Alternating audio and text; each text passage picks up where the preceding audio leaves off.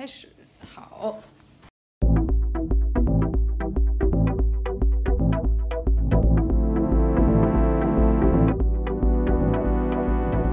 欢迎收听《话不落地》，我是贝拉超。欢迎，哎呀，真的好紧张，这是我的第一期《话不落地》的节目。然后，嗯，我今天非常非常非常的高兴，能够跟 Tabula Rasa 的创始人 Sammy 一起聊天。他作为我的业界大前辈，同时也是，you know，就是也是我的播客的更大的前辈。然后，哇，能够有他，真的是，Hello，大家好。那就顺便宣传一下我的播客叫艺术有毒。嗯嗯，对对对。那先请 Sammy 介绍一下，就是 Tabula Rasa 是一个什么样的画廊，然后你们经营的呃是什么样的中国当代艺术吧？嗯，呃，我们的画廊其实是在二零一五年，就今年已经是第八个年头了，在北京七九八创立的。然后我在二零年左右，就是基本上是因为个人的原因，所以搬到了伦敦，就是或者说有生活的一一大部分重金都搬到了伦敦，所以我二一年又在伦敦开了我们的第二家分支。我们最开始呢，基本上是做的是就是中国的这个年轻的当代艺术家的这个展，呃，当代艺术家的展览。然后从二一年开始在伦敦开了之后呢，我们就开始也是跟伦敦的一些本地的艺术家合作，呃，做展览。所以现在我的未来的一个一个方向，基本上就是把中国的艺术家可能带到伦敦来展览，然后把伦敦或者欧洲本地的艺术家带到中国去展览。嗯，OK。呃，我其实个人还没有去过七九八的空间，但是伦敦的空间我去过几次，然后大部分的作品都是，呃，感觉好像是偏视频呐、偏影像比较多一些，呃，这种这种这种 media 我感觉在市场上其实是比起架上来说是稍微难销售一点。想问一下，是这种这种经营这种类型的 media 的话，请问一般藏家都是什么样的？然后。呃，销售是一个什么样的感觉？嗯，其实就是要再往前倒一下，因为你没去过我们的北京的空间嘛。我们北京空间给人感觉可能是比较高大上，就很大的一个厂房重新改造。但是我们伦敦的空间是一个很小的空间，就我们可能总共才七十平米，然后中间还隔出了二十多平米。呃，给这个做做书店嘛，然后我们其实自己画廊的这个空间是很小的。其实当时我是有意为之了，选一个小空间，是因为我想做一些，想在伦敦空间做一些可能实验性比较强，然后它的这个，呃，这个这个就是说难听点，市场上没有那么好卖的作品。所以我想找一个小空间，是因为它整个的经营的成本是比较可控的。所以我觉得在这边做一些实验性的东西，我是可以，就是呃，我我自己是是有这个承担的能力的。所以呢，就是呃，当时是这样的考量，做了这么一个比较小的实验性空间。然后第二呢，你刚才说就是说这个就是什么样子的买家？那当然，经过了我们这八年的积累吧，然后所以也开始有一些呃大的机构啊，呃大小不同的机构藏家。然后呢，可能我们也会去不同的博览会，接触到一一些比较呃比较喜欢这种类型的这种这种藏家吧。所以。呃，基本上买影像和装置这些类型的做这种这种类型的藏家，应该都是不是机构，就是可能收藏历史已经很久的这种藏家，比较有经验的藏家，比较有经验的藏家，对。然后也不是说纯想着投资啊这种的，稍微就是还是属于专业比较专业一些，或者说他们就是真的很热爱这个这个东西，不会想说这个东西未来是否会赚钱啊或者转手啊这种，对，嗯。伦敦的画廊是二一年开的，也就是疫情之后开的。嗯，我觉得疫情对于所有的市场来说都是一个挺大的一个影响，尤其是对于中国市场，还有就是艺术市场都是一个很大的影响。嗯，想问一下，就是在在疫情现在来说的话，应该算是对于中国来说，应该是算是全面开放了。你觉得这三年你最大的困难是什么？然后你是觉得怎么样能够平衡北京还有就是国内和国外这样两两地的这样一个经营模式的？啊，我觉得其实疫情这个，就你你你有问过，就是就是说这个变化嘛，就很多整个其实市场上变化其实很明显，就是大家只做绘画，是，然后呢，当然这个也是一个市场的一个大趋势，就是确实疫情三年，绘画卖得非常好，你也看到很多，呃，就真的是画廊主从经营策略上来讲。你这个时候去做影像或者是去做装置，他如果藏家本人不能亲自到现场，他那个体验感是差很多。嗯嗯。但是绘画大家可能觉得它是平面的、二维的，嗯，它在各方面都更加的呃有利吧，传播上来说，所以就是大家都愿意选择绘画，然后也确实市场在这三年的绘画市场是非常非常红火的，所以大家都会开始就是说做绘画。你会发现，无论是伦敦还是北京做。绘画展览的可能占到了全年的百分之九十，甚至是是是，你很难看到以前那种什么装置展啊或者影像展。然后，之所以我们还在坚持做这方面，一个是我确实计划的比较前，我基本上每一个每一年的展览计划都是提前一年，所以我们早就给艺术家排好期了。第二就是。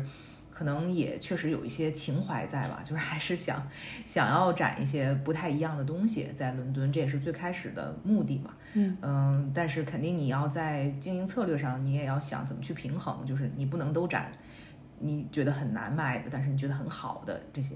影像或者装置，你肯定是要去有一个平衡，去穿插着一些绘画 展览，然后呢去。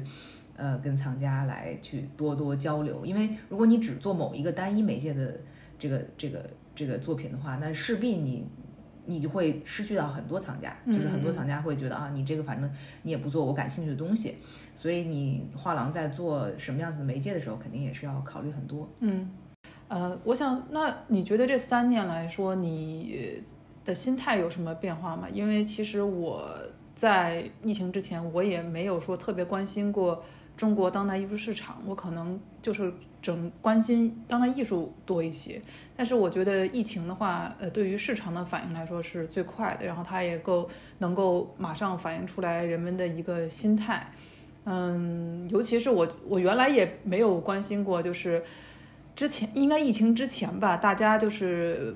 还会想说亲自去看作品，然后亲自飞，然后很多的这个成交都是私下呀，或者是就是比较比较一比较神秘的一个状态。但是现在感觉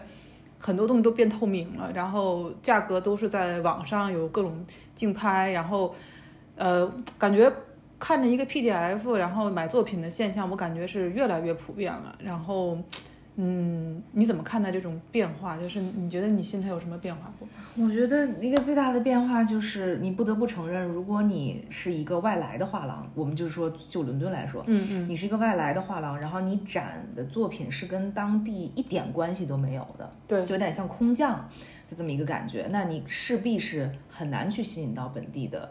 呃，观众的，就我说这个观众可能是不不光是藏家，可能是。艺术从业者，然后策展人等等，你都很难吸引。人，因为人家觉得这个东西离我太远了，所以我肯定在这两年在想怎么去经营画廊的时候，也会做出一些调整，就是是否我们我也希望就是艺术家是来这边可能有一个驻留的这种感觉，在本地来创作，然后跟本地发生一些关系，这是第一。第二就是可能他的作品本身就是跟英国有点关系的。这个是我会考虑的一个内容。第二就是说，呃，做艺术家方面，我们我也不想那么单一的只做中国艺术家，也肯定是想说可以吸纳更多，因为这边资源很多嘛，艺术家资源很多，所以吸纳很多本地的艺术家资源来去做展览，然后这样才能更好的在本地站得住脚跟吧，说难听一点啊。然后呃，对于国内来说，也是一个赤裸裸的现实，就是。国内这几年虽然不能飞，但是藏家群体对国外西方艺术家的这个认知度越来越广，就包括因为 Instagram、social media、小红书等等这种这种社交媒体的兴起，所以呃，我们也不得不就是说要嗯要去想，就是客户想要什么，然后呢，再加上我们自己本身又身处在欧洲，这个有自一定的优势，对于艺术家来说，所以我们也要想说未来。要带很多的这个西方艺术家去到中国去展览，然后来去也是，哎呀，说迎合这个市场有点难听，但是肯定是呃要顺应这个市场的趋势。嗯，你说的对，而且我觉得“空降”这个字也很也很妙。其实我也想象不出来，就是不空降能够怎么能够把这个中国这个这个元素就是 drop 到整个这个市场里面，然后就你像你像我们。哪怕是人吧，就是中中国人，你看亚洲人一到这个全都是老外的一个一个环境的话，你也是空降，所以，嗯，感觉融合还有别的也很难，因为你感觉这东西要是过于不中国的话，他就觉得那你这是啥？然后你要是 过于西呃过于中国的话，又感觉又很传统，所以我觉得这种这种这种。boundary 也很这种呃边界也很难把控吧？没错，而且其实你说那个很有意思，因为我们确实是我跟别人说我们的优势也是劣势，劣势也是优势了。就是说我们确实是一家从北京发起的画廊，然后确实我来这边开画廊的时候，北京已经做了六七年了嘛。嗯，那我确实带着这个北京的艺术家过来的，这是一个不争的事实。那那我这就有可能是我们的劣势，也可能是我们优势。劣势是说。那我其实是一家中国画廊，在西方开了一家分店，对吧？嗯。但是呢，我的特点也就是我是唯一一家中国画廊来西方开分店的，是的。所以它可能确实是跟本地的关系不大，但我确实是唯一的，嗯。所以我的独特性在那里，啊，那就是双刃剑嘛，就是别人觉得啊，你可能跟当地没有什么关系，但同时你又是唯一的，你又是很有特点的，所以。无论是大家想到这个类型，或者想到这个想要找跟中国相关的东西，大家可能会来找我。嗯嗯，我们不是一家，呃，没有办法，我们不是一家从伦敦开起来的画廊，所以，嗯，这个就是有有优势也有劣势的一个地方。嗯，这个也是我选择你的一个重要原因吧，因为其实疫情，嗯，其实至少过去五年吧，感觉越来越多的外国画廊去中国开分店。嗯，尤其疫情也好，还是别的原因也好吧，其实现在的情况更多的就是说是一个分店，但是它其实完全没有自己的空间，就是一个派一些派一些人呃驻留在中国，然后反正都是类似于网网络销售这样，然后 OK 了，你觉得好了，然后找就是他的一些作品就巡展，然后就他我感觉人家更加没有融合呀，我觉得至少你还考虑过融合，然后就。更更更加亲切一些吧，对于这边的，对对于这边的呃观众来说，对，嗯，那肯定嘛，西方这个艺术还是比较强势的嘛，强势，我只能说，嗯，呃，从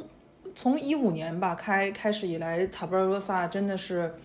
一直都很活跃于全世界各各地的艺博会，然后小的时候，年轻的时候。去画廊没人理我们，我们感觉说，哎呀，是不是画廊人都很闲呢？后来发现根本就不是。嗯，感觉如果你愿意的话，基本上每个月、每两周都可以飞往世界各地参加画廊。呃，我知道你参加过零二幺啊、西岸呐，然后更加王牌一些的，比方说是香港巴塞啊，或者是伦呃首尔 Freeze 呀。呃，你感觉这些画呃这些艺博会，你感觉他们的观众有什么区别不？感觉感觉参加起来呃。你感觉中国的力量在这些艺博会上是是一个是一个什么样的状态？嗯，其实因为我们参加，比如说像国内的博览会，就是当然就是国内博览会还是比较面向于中国大众的嘛，所以它的这个构成的成分、观众的成分还是比较本土化的。我觉得这个完全没有问题，而且非常好，就是因为我们中国本来就有这个基数在那儿，就完全可以撑起很多个博览会。这个是完全没问题，但是可能我参加的几个国外博览会，当然香港巴塞尔不算不算一个国外，严格意义上国外博览会，但是它的面向可能是更加国际国际的。然后包括像 Freeze 首尔这一次，然后包括我今年可能第一次参加了迈阿密啊什么的这种博览会。哦，还有就是我们参加是每年六月份都会去 Lister Basel，嗯，巴塞尔的一个小型的博览会，不是不是阿尔巴走。然后这些他们的这个。方向都还是比较国际的，嗯，就是即使说哦，我们身处在亚洲，但是他们是希望亚洲地区所有的藏家都会去。然后像 Lister Basel，他就希望欧洲所有的藏家都会去。那可能因为 Basel 是最老的一个博览会，所以那个六月份可能全世界的藏家都会去。所以每一个博览会它可能都有自己的一个观众群体，嗯，那其实如果你真从参观人数来说，中国的博览会肯定不亚于就是。巴塞尔，嗯，这肯定的，但只是它的组成部分可能更加的本土，然后呢，巴塞尔的组成部分可能更加的国际。那好处就是说，可能巴塞尔的这个它更加国际化，所以它的它的 taste 的品味，就更加的 diverse，对吧？嗯它就是什么样子的品味都有，所以你什么样子类型的作品，大家在那边都能找到一个比较好的归属。嗯那可能中国就是还是比较中国化的这么一个审美或者是一个趣味，嗯、所以我觉得都有都有很好的地方，然后也是也是我们一五年开一六年开始参加博览会，到一九年开始参加国际性的博览会，其实我自己也都在调整，就是说喜欢，就是觉得是去什么样的地方要带什么样子的作品，其实都是自己在慢慢摸索，就是现在还是在一个摸索当中。嗯嗯，你今天去那个 Art SG 吗？新加坡去了去了，对，然后也去了首尔。去了首尔，去了迈阿密，还挺多的。然后去了巴塞尔，利斯特巴塞尔，所以去年是去了四个，就是光海外的就去了四个。感觉是我论文的 case study 的地儿，你都去了。对对对，我就觉得，呃，其实香港的市场因为随着疫情的原因，呃，封闭了很多年，然后现在重开，也在其实大家也在观望说，啊，现在重新开了，又跟又跟内地接轨了之后，就感觉说能不能够今年的巴塞尔能够像像一九年就是疫情之一样，因为其实疫情开始之后，除了第一届的纯线上以外，后面的两三届基本上都是原来的一半儿吧。嗯，所以大家也在西方的这些市场啊，这些这些呃 dealer 他想进中国市场，但是确实因为疫情原因，他很难进去，所以他们仿佛也在在中国的边缘试探，看看有没有，因为中国的购买力还是中国市场还是世界第二大市场嘛。然后他们有想说去首尔，然后去新加坡，感觉这两个城市，感觉很很想要，很想要跟香港较劲的感觉。你感觉这两个，你感觉嗯，香港、首尔、新加坡这三个市场有什么区别吗？就大家离香港还差得很远。我也觉得，我觉得 首尔和新加坡，因为这三个地方我都去了嘛，所以，呃，我觉得首尔跟新加坡还差很远很远。就是当然，博览会在选择去，因为你二十八岁已经先进香港了嘛，嗯那其他品牌的博览会，在去到亚洲的时候，肯定是为了避免竞直接竞争，所以会选择别的城市。那他们两家就是 Freeze 选择了这个这个首尔，然后 RSG 选择这个呃新加坡，其实都是呃都是在想一个替代香港的地方嘛。对但是你要想到，就为什么人家会选择香港，是因为它本身的这个所谓的 infrastructure 很好，嗯就本身的这个交易有很多优势在那边。嗯，它本身就是一个交易港，对。然后呢，零税就是，然后又很自由，然后这个外汇又是完全没有问题的，就是这三条你已经拿出来硬指标，对，就其他就比不了。你新加坡不停的在说他们要发展，发展要要要鼓励艺术交易啊，要鼓励什么保税港、保税区啊、保税港啊什么的概念都有，但是这个百分之八的税是血淋淋的在那边，就你是所有的交易税都在那边，而且还涨了。就是我哦们是从一月一号开始。从七涨到了八，就是嗯多了一个消费税，就多了一个 percent 消费税。所以虽然政府无论他在嘴上是琢磨说鼓励的，涨价还对，但是他的。行动是其实是没变的，嗯所以我觉得新加坡在这方面还是需要很多。那首尔也有很多自己的问题，就是嗯它本本本土的市场是否能撑得过这么多家画廊？因为首尔今年是呃就是去年啊第一届，总共我算了一下，可能大大小小有四百多家画廊，是超多，四百多家画廊，就是因为它包括了楼上楼下，包括了 Freeze 和 Kiev 嗯。两个博览会同时开，那你想一个呃人口只有多少几几几几千万，就是一个中国啊。一个城市这么多的、啊，这一个国家，嗯。能否同一时间之内容纳四百多家画廊来这里做生意？这本身就是一个挺大的问号。再加上可能去年也确实首尔那个时候就是国际通行刚刚恢复，还没有那么方便。嗯就是也是属于那种，如果你是呃 positive 的，你就必须要拉去隔离。哇，这个真的，嗯然后呢，你到了以后还是要做那个各种 test，所以很多就是外国人是不愿意去的。嗯嗯，所以我觉得这也是去年的一个很大的劣势，就是对于这个韩国的艺术市场来说，所以我觉得都是有很多的，就是那个优势并没有那么强。然后香港之所以他们觉得可能替代香港有机会，也是因为香港一直没开放嘛，嗯香港开放的非常非常晚，所以觉得有机会。但是我觉得整个这个这个艺术系统当中的这个 infrastructure，他们是差很远的。嗯嗯，有一个小 data，就是中国现在听说是，也不是听说，就是据说，也不也不能据说，中国现在据调查是有三千家画廊的，但是这三千家画廊，我个人觉得它没有标明说到底是三千家当代艺术画廊呢，还是就是三千家别的画廊。但总而言之，中国有十五亿人嘛，所以三千家也好，其实也没有很多。然后四百，韩国就是那么点儿地儿，然后但是有四百家画廊的话，觉得确实，确实，而且我感觉韩国人花钱也是比较考究、比较保守一些的，他会想很多，然后再会买东西，所以一下去的话是，而且去年吧，我基本上身边的所有人去韩国的签证都出了问题，而且韩国它不支持，就原来是疫情前是支持你，就是说哦，如果有第三方。第三方那个机票的话，就是说你中转的话，你可以在那儿待个一个月吧，还是两周，我忘了。呃，现在也就是都要签证，然后基本上伦敦这边我认识的所有人，他说是一个月，最后都快两个半月左右才能拿到拿到拿到护照，所以整个整个我知道很多人都都都整个是 chaos，然后有一些情况就是他本本人就是艺艺术市场嘛，大家都很忙，然后去了以后直接就 miss 掉第一天的各种各样的活动。就很惨，然后嗯，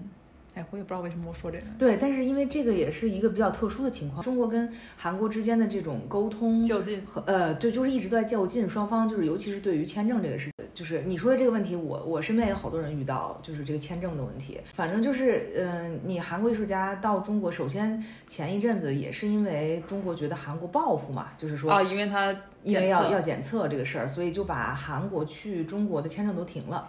然后呢，我们其实正在 给艺术家办，想要办签证，所以正好停了。但还好我的，因为我计划的比较早，所以我就觉得一定会开的，这都是暂时性的。所以最近刚刚开了，最近开了，对。所以我们的展览了两个月，感觉对，不止两个月啊，三三三四个月。嗯。然后呢，所以就是说，我们现在终于可以给韩国艺术家办签证过来了啊！就是反正中间肯定是会有各种各样的这种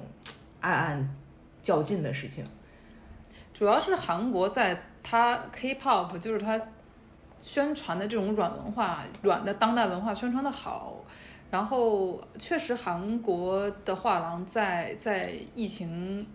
关了这几年吧，呃，你像 Freeze 也好，还有哪怕 Asian Now 也好，就是这些画廊，感觉韩国的画廊确实越来越多，然后中国的画廊越来越少。呃，我记得二一年的时候应该只有。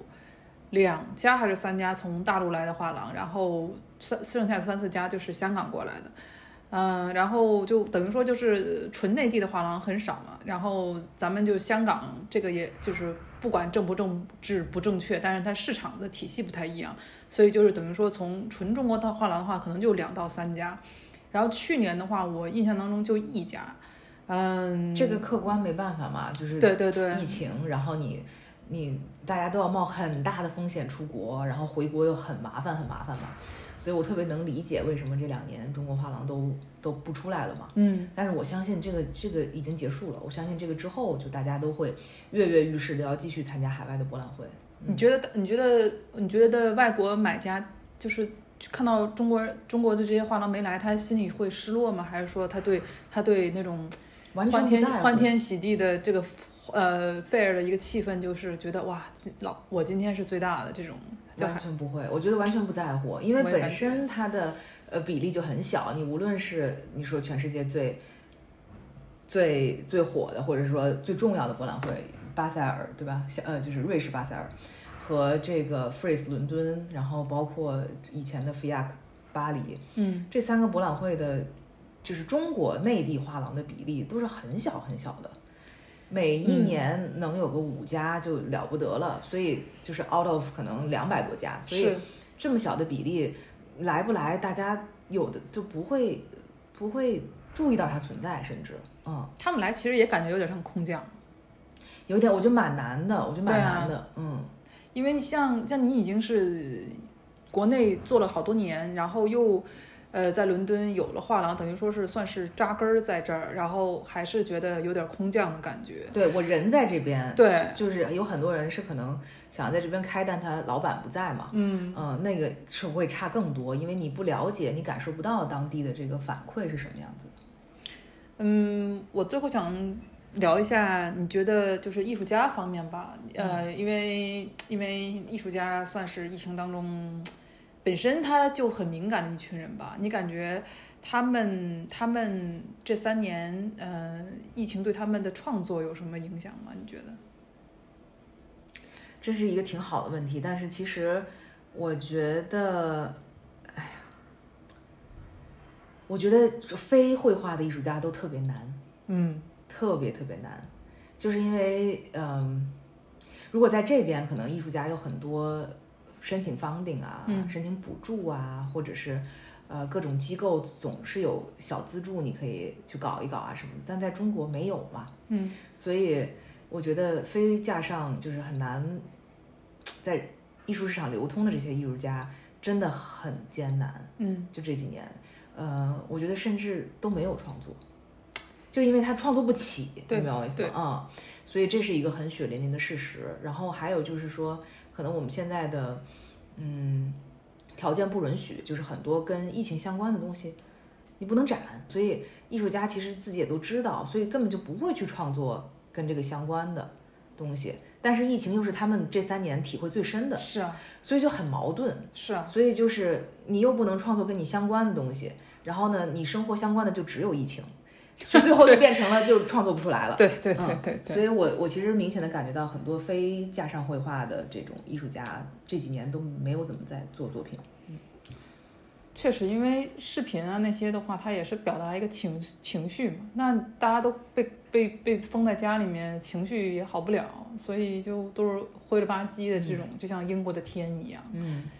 反正现在来说的话，基本上都开了。然后我下周也准备要去香港巴塞尔。嗯，你觉得二零二三年开了以后，你你觉得市场会有中国市场会有一会不会就是会扭起来？然后你觉得二零二三年你你觉得有什么会有什么趋势，有什么展望？哦，我觉得特别悲观，就是说，因为其实中国的艺术场二零二二零年和二一年的时候特别好，对就是因为其实本本土并没有受太多的影响，但是二二年是很很糟糕很惨，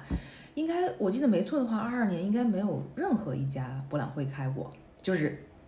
内地市场的开了两天关了，啊，对对对开两天关了，就是就很很惨嘛，对于整个艺术市场来说都是巨大的打击。但是其实艺术市场都有一个滞后的反应，就是对对于整个呃，就是整个这个经济有一个滞后的反应。所以，二零二二年惨的不光是艺术市场吧，什么市场什么都惨惨。什么都惨。所以这种反应我觉得会滞后到二三年。其实你就明显能感觉到，尤其是亚洲，我们只说亚洲啊，就是说韩国和和新加坡，很多时候也是寄予着说有一些中国的买家。对，去消费，但是你明显感觉到很疲软。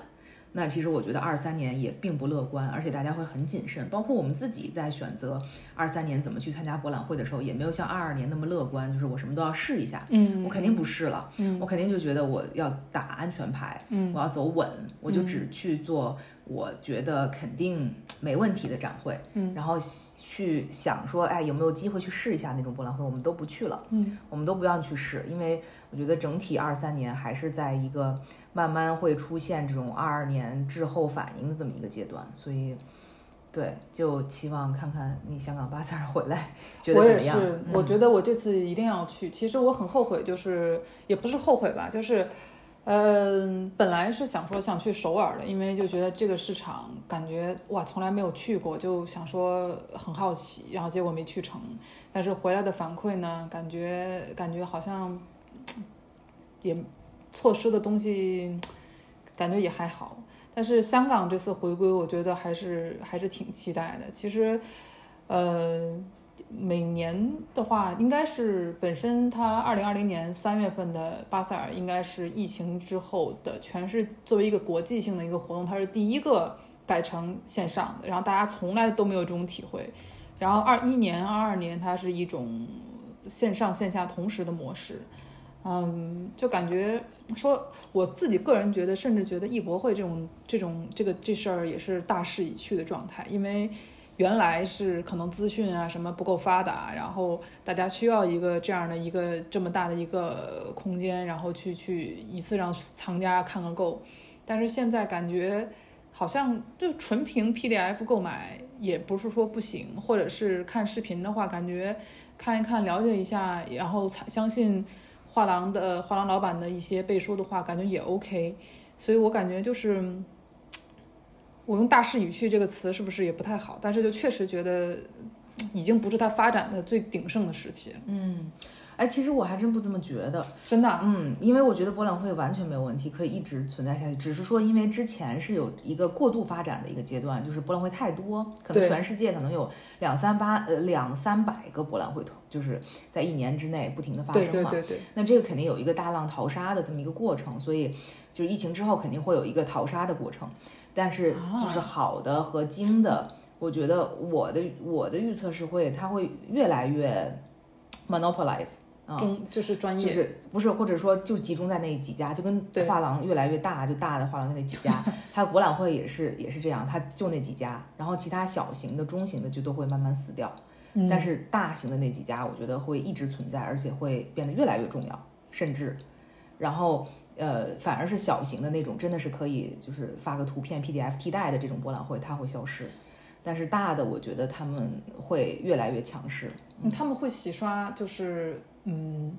会洗刷每一个 gallerist 的品味嘛，就是说他们会，就是每一个博览会会很 specific，会很精确的，就是有一种倾向说，哦，你要是卖这种东西的话，他感觉更容易能够进入今年的 booth，这样有吗？哎，其实我挺有意思的，我听了一个 Arnet 当时采访，就是阿尔巴索新的这个这个总监叫 Noah 的这个啊对啊，因为他其实也是好几进几出，然后他之前也做 Armory 啊什么的，他就是 NFT 是不是？我记得有一阵儿，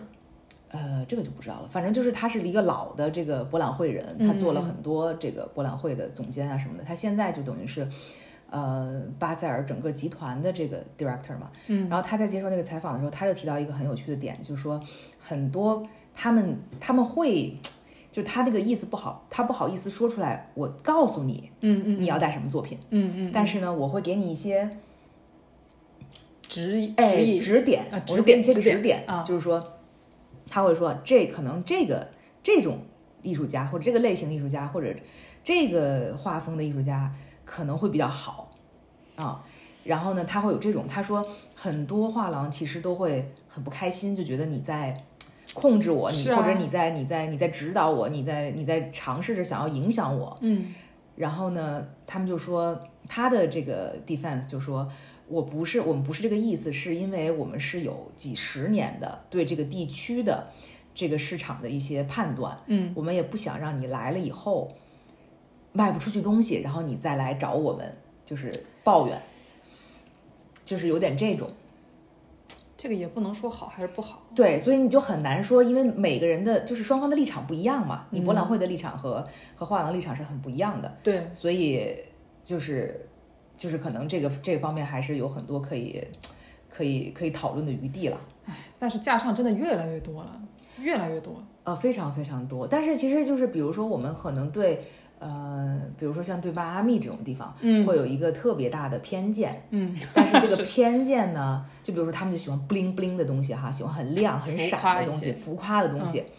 但是你自己去了以后，你就觉得真是没错，就是这个 这个偏见真的没错。